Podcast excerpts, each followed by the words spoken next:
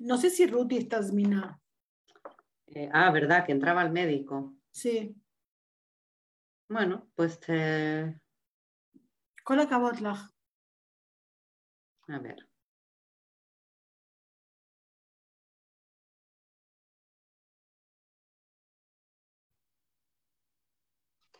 I think we're live here on my page.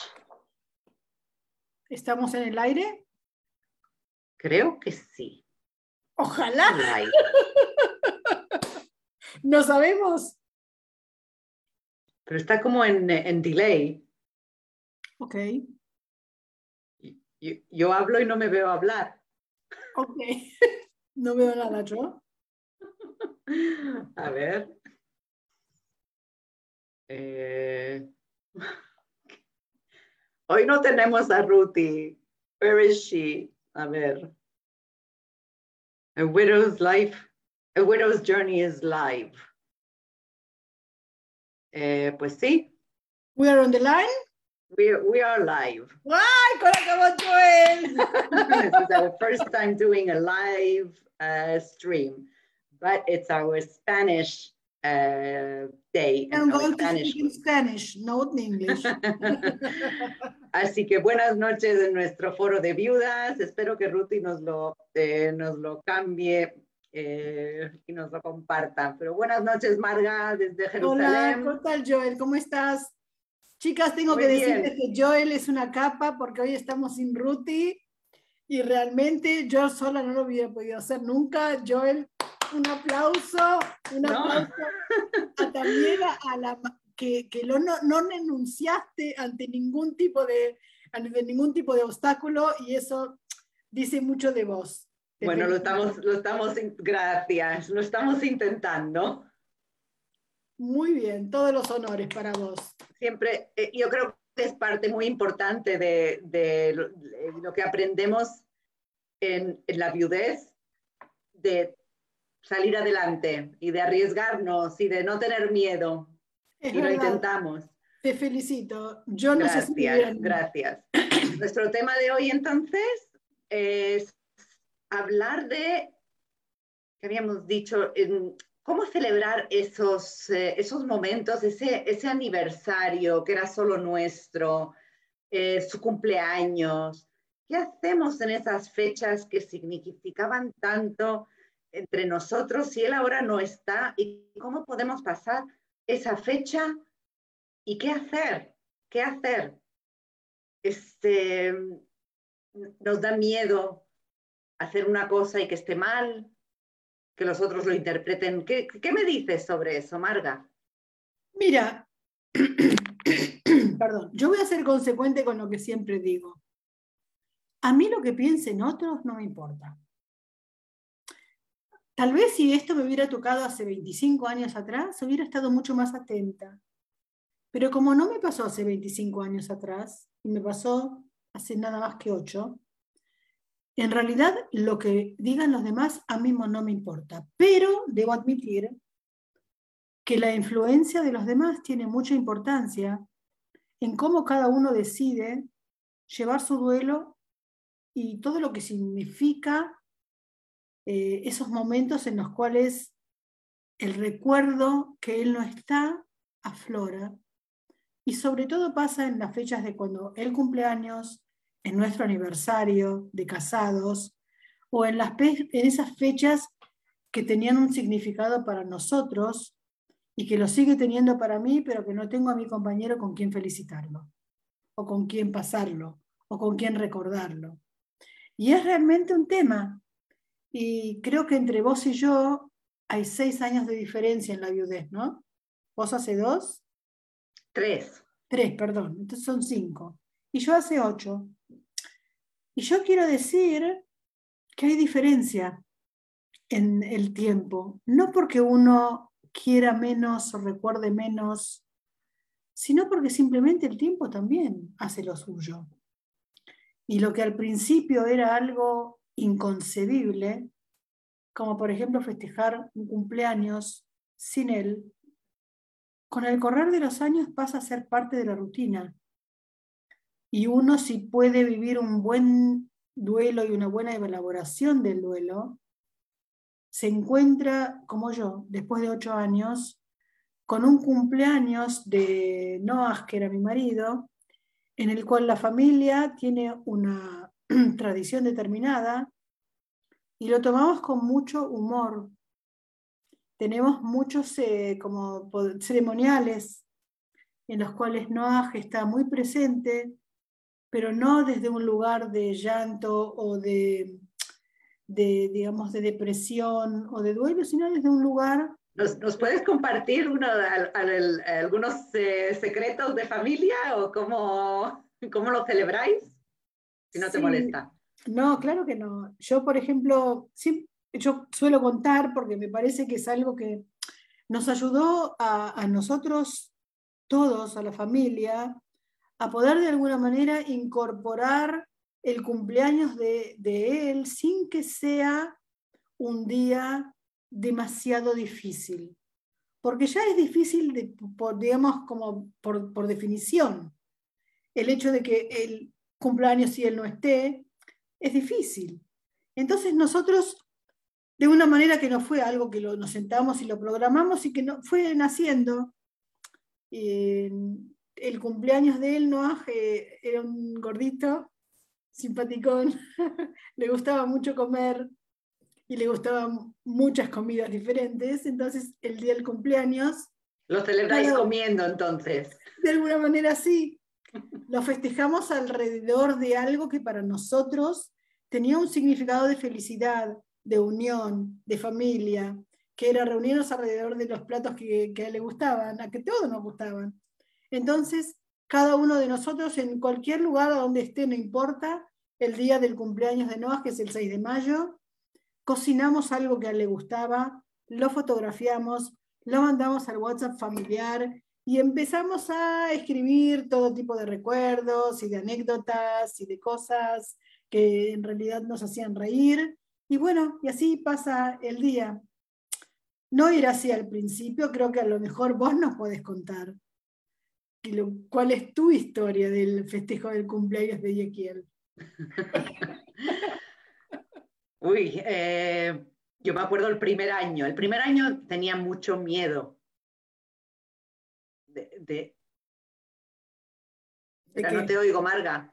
¿Me escuchás? Ahora, sí. Digo que el primer año yo tenía mucho miedo dijo, ¿qué, va a pasar? ¿Cómo puedo pasar ese día y no hacer nada? O sea, por un lado no lo quieres celebrar, todavía estás de luto de, de, meses, con mucho dolor todavía, pero igual no quieres pasar esa fecha sin hacer nada. Así que yo empecé a pedirle a, amigos míos que vinieran a mi casa ese día y eh, que solo íbamos a tener una reunión. Pero de uno a otro se me sumaron como 40 personas. Y, después una amiga me dijo, bueno, 40 personas, habrá que tener algo de comer. Yo te organizo que venga por lo menos un camarero y que pase un poquito de comida. Está feo que viene tanta gente y que no haya nada.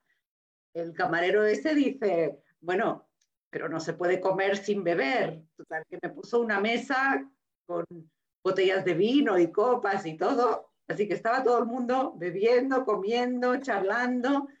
Eh, a un momento dado nos pusimos todos en círculo y, eh, algunas personas hablaron y algunos recuerdos cómicos eh, de Yehiel.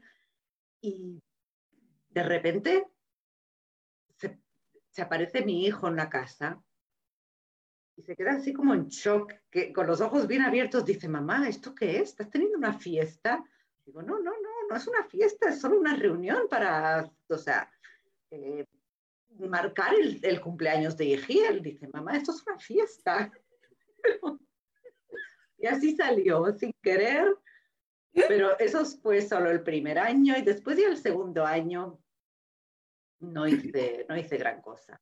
Fue hablar con la familia un poco, pero ya no tengo esa necesidad de, de celebrar el, o sea, de marcar el cumpleaños, ya no es celebrar. Y el aniversario también es, es más triste. O sea, el, el, el, cumpleaños por lo menos la gente alrededor tuyo lo celebra. ¿Sí? Cuando- ¿Lo celebra la entendida. gente? Pero ¿La gente lo celebra? Eh, el cumpleaños sí, pero el aniversario creo que es algo mucho más privado, solo de la pareja. Sí, sí. Entonces, ¿cómo, cómo llega el aniversario y no haces nada? O sea, te sientes, es, es una soledad muy, eh, muy fuerte, yo creo, ese día. Es más, era más difícil el, el- el aniversario que el cumpleaños. Sí, es cierto. Sí, porque es como que el aniversario de alguna manera señala esa unión que ya no está. Es algo que nos compromete ya solamente a él y a mí. Y de repente llegar a ese día y estar sola, sin él, es como que se hace todavía más difícil, es verdad lo que decís. Y yo recuerdo que para mí los primeros años fueron muy difíciles, muy. Y no sabía bien qué hacer, porque por un lado me parecía ridículo festejarlo y por el otro lado no tenía corazón para no señalarlo. Entonces era un poco como un dilema y- pero debo admitir que con el correr de los años, esa fecha se fue haciendo un poco parte del duelo, como fue Noah, ¿no?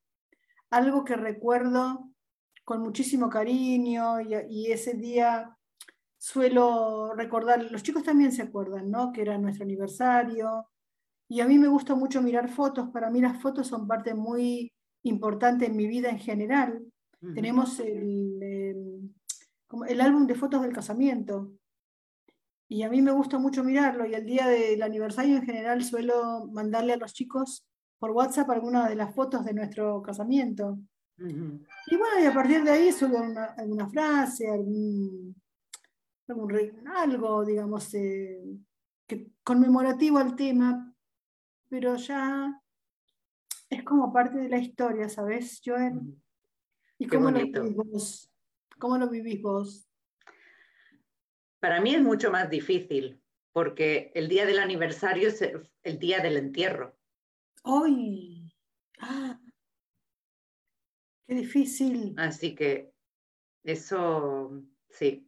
Eh, ¿Y cómo, lo, Es- cómo arreglas ese dilema?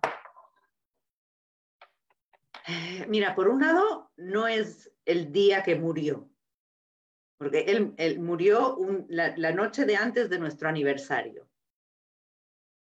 Y lo enterramos al día siguiente, que era nuestro aniversario.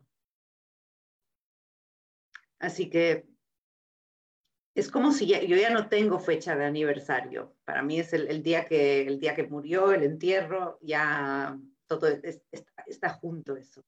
Este año, te digo que es, es el tercer año y recién al día siguiente me di cuenta, uy, fue nuestro aniversario ayer. O sea, no estaba pensando en eso para nada, estaba pensando solo que era la fecha que murió. Es Es, difícil. Mm. ¿Tenés buenos recuerdos del aniversario? era, era muy tranquilo, ¿sabes? Hacíamos algo los dos, pero mm, Yehiel tenía algo muy cómico de que siempre celebrábamos nuestro aniversario. No importa dónde íbamos, si íbamos a un hotel o si íbamos a cenar, él, le gustaba decirle a la camarera o a la azafata o a la chica del hotel, siempre es nuestro aniversario. Qué lindo. Se ve que estaba muy contento, ¿no? De haberse unido a vos. Sí, así que lo estábamos celebrando siempre. No había una fecha en particular que siempre... Era muy gracioso porque en algunos hoteles cuando dices de antemano que es nuestro aniversario te ponen algo en la habitación o te ponen... Cierto, es cierto, sí. Que celebrábamos siempre. Es importante, creo, guardar el humor que me estabas contando antes, ¿no? Ver Sí, todo, sí. intentar reírse de todo. Vos sabés que cuando el día que nosotros nos casamos, les voy a contar algo, A que es algo que a mí me alegra, de lo que recuerdo también en cada aniversario, ¿no? Porque de alguna manera, cómo uno lo vive, es una elección de cada una de nosotras. Porque en tu caso, la verdad que la unión del aniversario con la muerte es, o con el entierro es, es difícil. Pero en general no se da así. Entonces, yo pienso que la manera en que cada una elige recordar el aniversario es realmente muy individual y que es lo que cada una de nosotras hace con esas fechas. Yo me acuerdo, a Noah no le gustaban las fiestas y yo cuando me casé con él quería fiesta a toda costa. Hicimos la fiesta y cuando terminó la fiesta, que en Argentina no son como en Israel, las fiestas son muy distintas. Nosotros terminamos la fiesta más o menos a las 6 de la mañana Nunca me voy a olvidar que entramos en, España también, sí. Entramos en la habitación del hotel y Noah me dice, por fin voy a poder dejar de sonreír. me dice, tengo acá como dos escarbadientes todo el tiempo sonriendo. Y nos fuimos a poner los pies en remojo. Porque estábamos cansados de tanto bailar. Y son recuerdos que de alguna manera, cuando me acompañan, me alegran el día. Te digo la verdad, me alegran el día, a pesar de la tristeza de que no esté, ¿no? Y bueno, interesante cómo cada uno elige pasar esos cumpleaños que son difíciles. Son difíciles esas fechas. Sí, pero como dices que con los años ya se vuelven algo, es una razón para que la familia se una. Sí, y hacer algo juntos. Sí, yo creo que tenemos que respetar, como siempre hablamos, el, del tipo del duelo. Eh, el duelo muchas veces nos lleva a nosotros a, pensamientos o a terrenos que no conocíamos. Porque una cosa es, todo el duelo, si bien como, como proceso psicológico tiene, tiene, digamos, un desarrollo muy, muy secuencial, muy claro. Pero, debo decir, no es lo mismo perder un marido que otro tipo de pérdidas. Cada pérdida tiene su identidad, vamos a decirlo de una manera. Y perder un marido es muy difícil. Es difícil porque uno en general, por lo menos nosotras que somos mayorcitas, ¿no? Vos sos chiquita todavía, pero... sí. pero nosotras que somos mayorcitas, y cuando nos casamos pensamos que era para la eternidad y de repente no es para la eternidad. Y porque algo pasó en el camino y nos hizo cambiar los planes. Pero escuché algo muy bonito un día, Marga, sobre eso. a ver. Que eh, es hasta, hasta que em, es hasta la eternidad. Y, pero en vez de ver que a nosotros se nos acabó, es ver que hasta, hasta el día que él murió estuvo con nosotros. Sí, Sí, claro. O sea, que él pasó el resto de su vida conmigo. Es cierto. En vez de mirarlo al revés, que yo me he quedado en vida y lo he perdido. Es cierto, es cierto. Siempre creo que hay un twist así, eh, que se puede darle la vuelta a algo y convertirlo en positivo.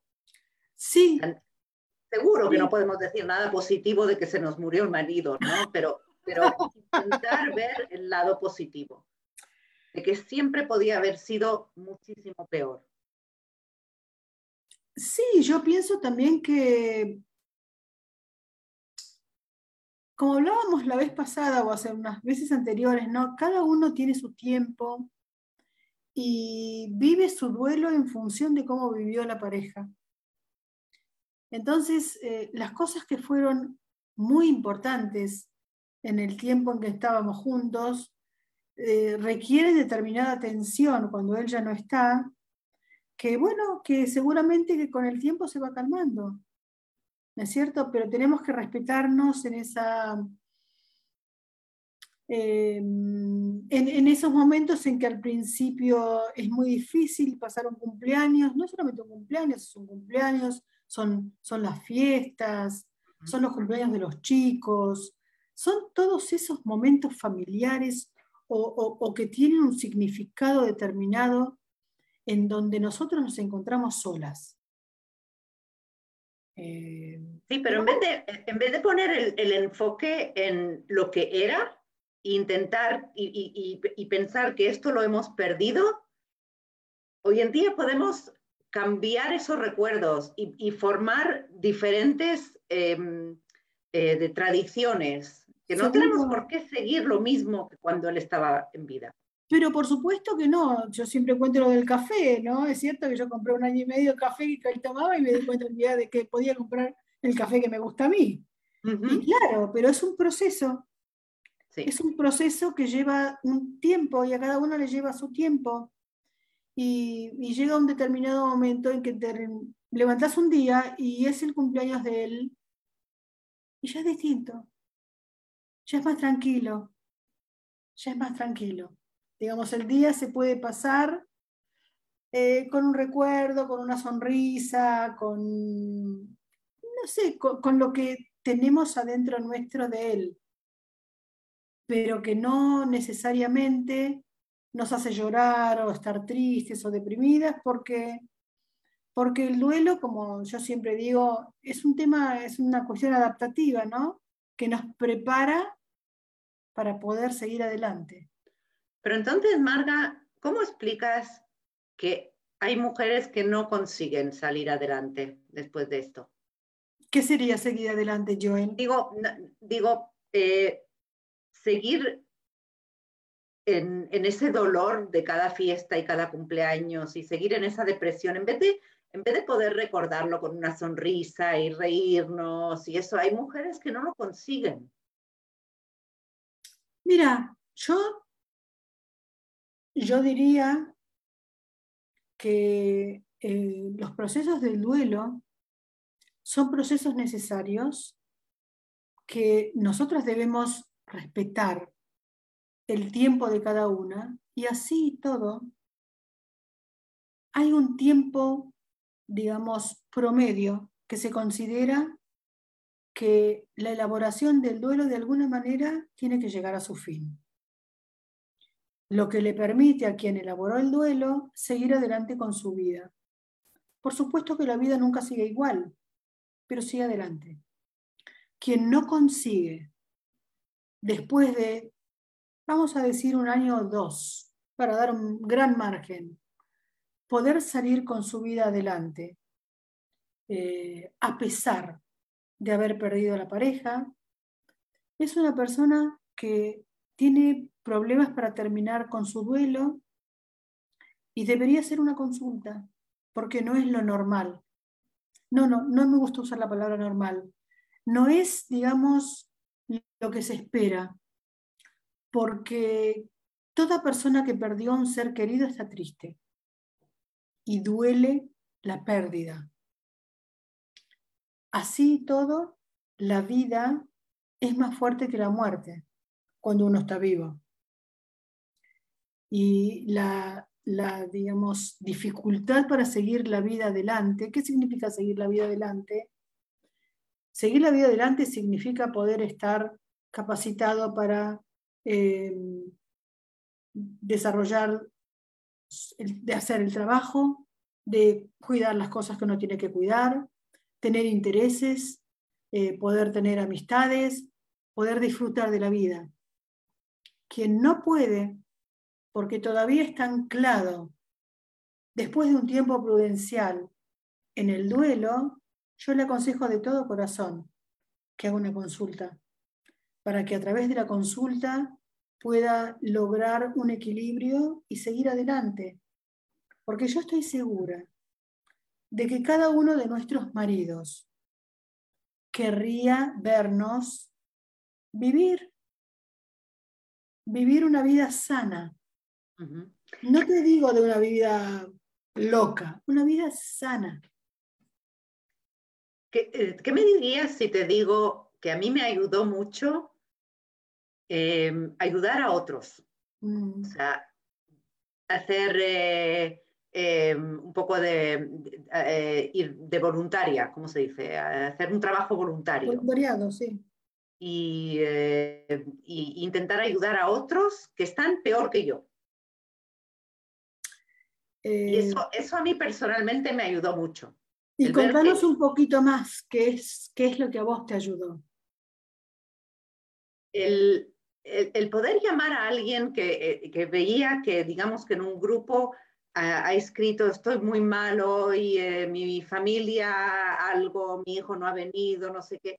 Poder levantar el teléfono y darme cuenta, wow, yo tengo una buena relación con mis hijos, mi casa está bien, no tengo problemas de, de eh, luz o de, calentar la casa y eso. Y, hay, y veía mujeres que no tenían ni para calentar la casa, ni apenas para comprarse comida, ni, ni, para darles algo a sus hijos. Y me empecé a dar cuenta que hay gente que está mucho peor que yo. Y el, y el levantar el teléfono y, ayudarles, ir a visitarlas. Y, después de un año, pues formar un grupito de, mujeres que nos encontrábamos en mi casa, de invitar a, otras viudas a mi casa y empezar a hablar y compartir y poco a poco me empecé a sentir muchísimo mejor. Al, dar, al darle a otro, uno recibe una recompensa enorme. Te creo y me parece tan lindo lo que estás contando, porque en realidad, eh, cuando nosotros vivimos un trauma, eh, ¿qué es lo aconsejable para poder elaborar el trauma? En realidad, lo que dicen los psicólogos es que uno tiene que volver a la normalidad, tiene que volver a hacer y a trabajar, aunque a uno le parece difícil, ¿cómo voy a trabajar? ¿Pero qué es la normalidad, Marga? La rutina. Pero la rutina de la, de la persona que éramos ya no existe. No, no, pero yo, por ejemplo, recuerdo, en mi caso, y ahora me voy a, voy a hablar de vos, eh, Em, estuvimos siete días sentados en, la Shiva, que es el, eh, digamos que es la costumbre judía, cuando después que alguien muere, y me tomé dos, tres días más, y cuando yo volví al trabajo, y también tenía un trabajo en donde ayudo a los demás, y yo me sentía bien, me sentía bien conmigo misma. Y creo que para vos eh, no para vos, para alguien que hace, que ayuda, que puede dar y que se siente vivo y que se siente activo y que al mismo tiempo, con todo el dolor que demanda la elaboración de una pérdida de un compañero de vida, todavía tenés techo y podés comer y, no tenés que preocuparte porque no tenés comida para darle a comer a tus hijos y yo creo que ese tipo de, realidades muchas veces nos ayudan a, tener proporción. No porque doler mi duelo esté mal, sino porque hay otra gente que tiene otro tipo de duelos y otro tipo de carencias que a lo mejor implican un signo de pregunta sobre cómo va a vivir mañana. Y la posibilidad me parece, ¿no? De ayudar y de poder darle alguna solución o preocuparte o poder o saber que tenés una influencia positiva en alguien que en este momento está pasando una, ¿cómo se dice Metsuka? Una incertidumbre muy grande sobre qué va a comer mañana. Y a mí me parece que es un poco como sentirse eh, potente y sentirse que uno vive y que tiene influencia y que puede hacer una obra de bien. Y a mí me parece que es maravilloso. Yo he aprendido mucho de eso, Marga. Te creo. ¿Qué aprendiste? Contanos. Cosas como, em, ¿sabes? Si alguien, eh, eh, tratar a alguien con, con respeto y, y, que no se sienta inferior, el, que, guarde su dignidad. ¿Sabes? Si sabes que, por ejemplo, que la vecina está sola y que no puede cocinar porque acaba de volver del hospital o algo, pues no hace falta hacerle sentirse peor, digamos, basta con traerle una olla de sopa que has cocinado en tu casa y máximo se la dejas delante de la puerta nada más, ¿sabes? Y, tocas a la puerta, solo abre que ahí tienes algo. Qué lindo lo que está Tratar a la gente bien, como, como iguales, ¿sabes? me, no sé, es todo, toda la, psicología de, la positividad, yo he empezado a cambiar desde que Yehiel murió, un cambio, pero impresionante. O sea, siento que ya, ya no soy la persona que era antes. eh, me, incluso la semana pasada me anoté a un curso, o sea, que pienso que tengo más tiempo ahora para aprender, para hacer cosas que nunca, nunca tuve ocasión de hacer. Te quiero hacer una pregunta. Me, anoté a un curso de, de, psicología positiva. ¡Uy, qué bueno! ¡Qué bueno! Vamos a tener a tu psicóloga positiva. No, no, no, Yo, no soy, yo no soy psicóloga para nada, pero es un curso de, nueve semanas, eh, de tres horas por semana, Em, y, te vas a reír, pero nos dio deberes. después de la primera sesión, después de tres horas y pico, nos da deberes para la semana que viene. Pues adivina. A ver. Dice, nos dice, cada día de esta semana tenéis que hacer un, una, em, un acto de bondad así de, de positivo, pero tiene reglas, que no cueste dinero y que sea anónimo. Tú no haces algo bueno para después empezar a, a, contar a todo el mundo y, a, eh, y, hacer crecer tu ego, digamos. Cuando haces algo bueno, te lo callas. Y me encantó. Eh, así que poco a poco, o sea, no, no, no. Te quiero hacer una pregunta. Dime. Joel, si de repente Yehiel bajara de donde está y te viera, ¿qué vería? ¿Qué mujer vería? primero de todo eh, estaría muy orgulloso. Qué lindo, qué lindo, me hace llorar.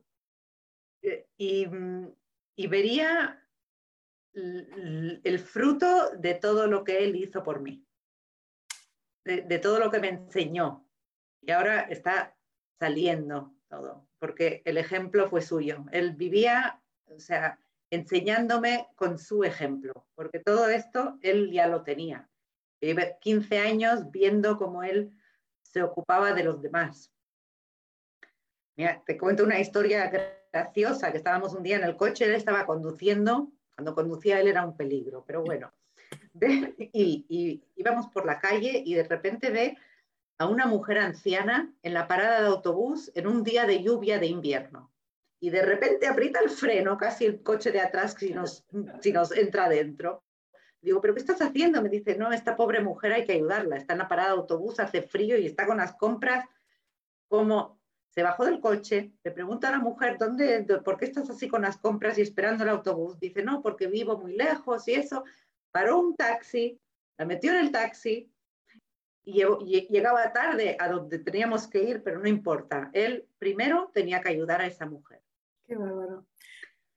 Y, y, siento que estoy honrando su memoria al hacer actos que él hacía. Estás de alguna manera eh, haciendo su legado. En parte sí. ¿No es cierto? Estás como de alguna manera siguiendo con lo que para él fue tan importante y me parece maravilloso. Es como hacerlo presente a través de su ausencia, siendo vos la protagonista. Qué lindo, qué lindo.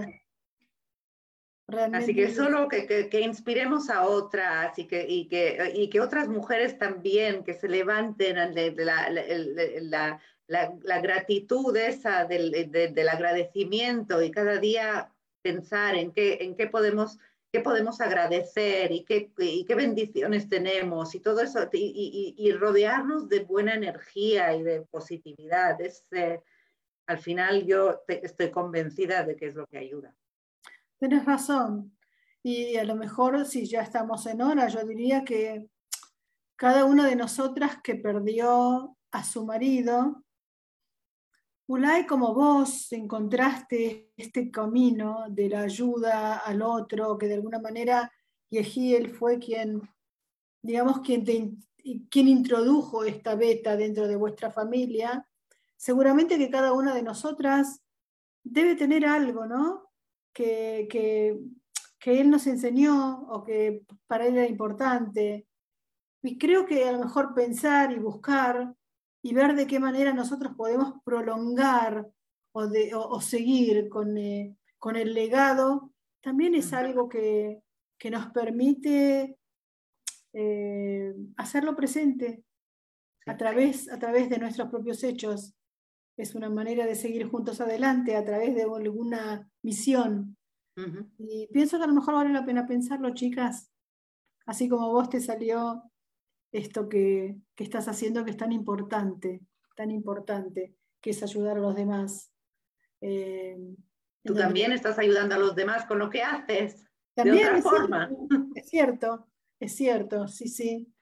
Eh, pero bueno, a lo mejor, digamos como que tarea para el hogar, ¿no?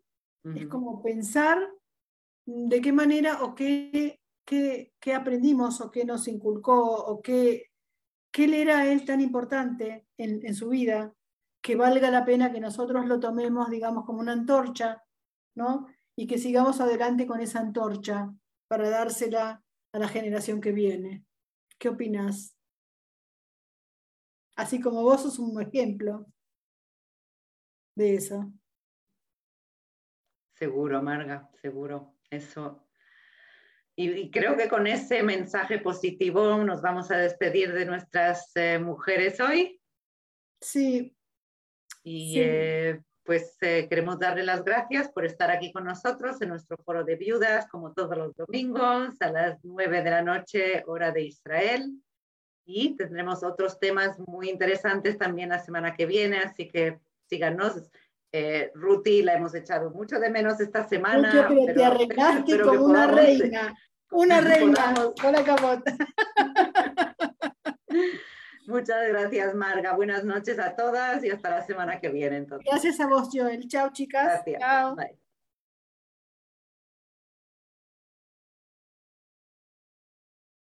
¿Qué tenemos que hacer?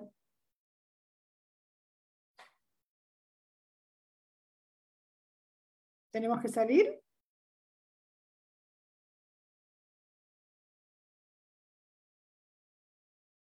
Detener el video.